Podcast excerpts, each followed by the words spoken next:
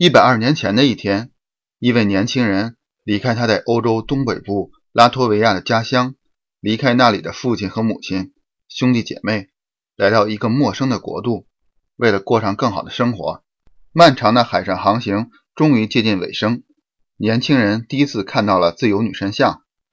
在这艘船上，有来自许多国家的人们，操着各自的语言，许多人身无分文，拥挤的船舱里。让每个人都渴望着新鲜的空气。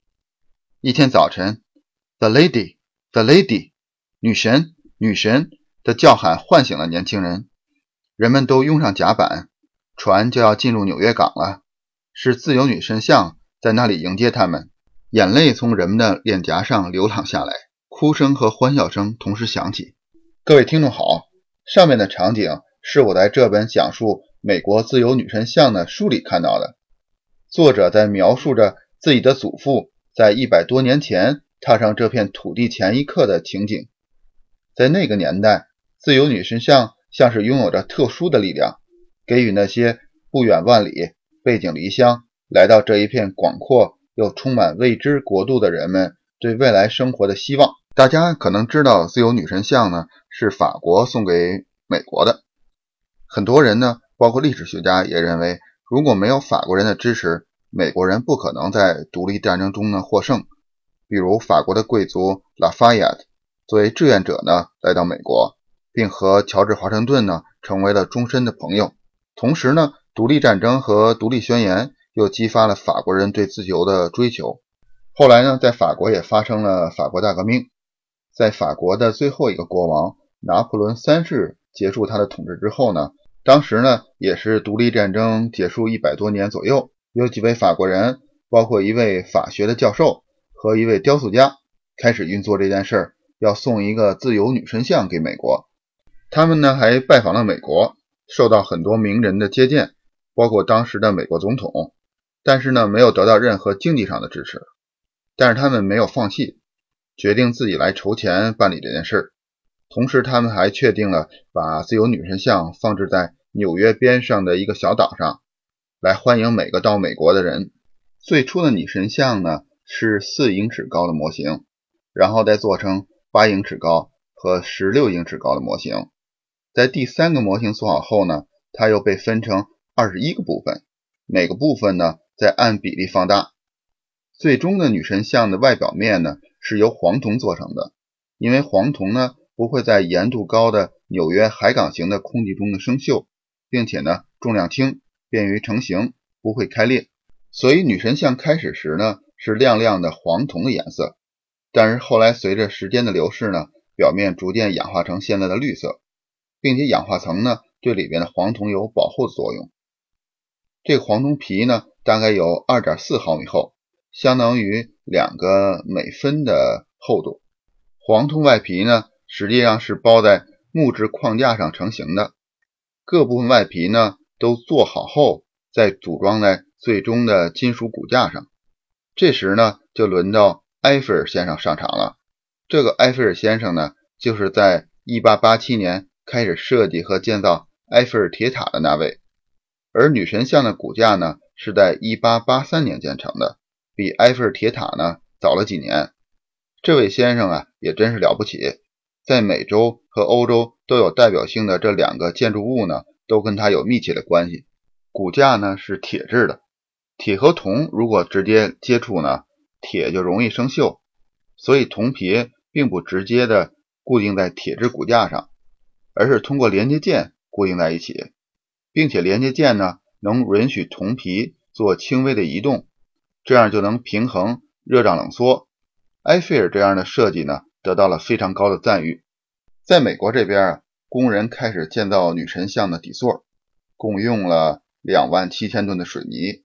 水泥呢，需要一层一层的铺起来，必须要等下面一层的水泥呢完全硬化后，才能再铺上面一层。法国和美国双方面的资金呢都非常紧张，有超过十万的法国人为女神像捐款，包括生意人、艺术家、农民和孩子。都把自己用辛苦换来的一部分收入呢捐出来造女神像，在美国这边呢也需要钱来造底座。当时一些美国人呢甚至批评法国人没有拿出足够的资金来。一些报纸呢，竟然嘲笑法国人的小气；还有一些人呢，把女神像叫做纽约的灯塔。甚至当时的市长也不想接受它，议会呢也拒绝了提供资金。有一位出版商普利策先生呼吁他的读者来捐款，并且把没有捐款的富翁的名字呢也在报纸上公之于众。他说呢，他弄不懂为什么政客们不能理解女神像作为自由象征所能产生的力量。他呢就应该属于纽约市。纽约作为新移民来到新大陆的第一站。应该向大家开启希望的大门。普利策先生的努力呢没有白费，成千上万的美国人呢贡献了力量。普利策呢把所有的捐款人的名字都印在了他的报纸上。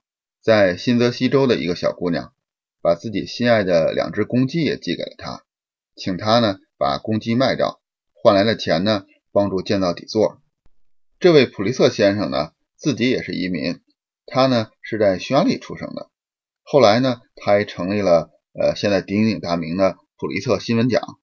在1886年，女神像呢跨过大西洋来到了纽约市，铜皮呢被一片一片的装在这个金属骨架上面。第一片铜皮呢，按照在法国设计和建造自由女神像的这个建筑师的名字命名的。第二片铜皮呢，命名为普利策。终于迎来给女神像剪彩的日子。那是一八八六年的十月二十八日，哈德逊河上的船只都挂上了美国和法国的国旗。雨虽然在下着，但是没有人在意。各个角落都挤满了人，参加游行的队伍排成了五英里长。克利夫兰总统向经过战争洗礼的满是弹孔的旗帜敬礼，人们欢呼着女人像雕塑师的名字。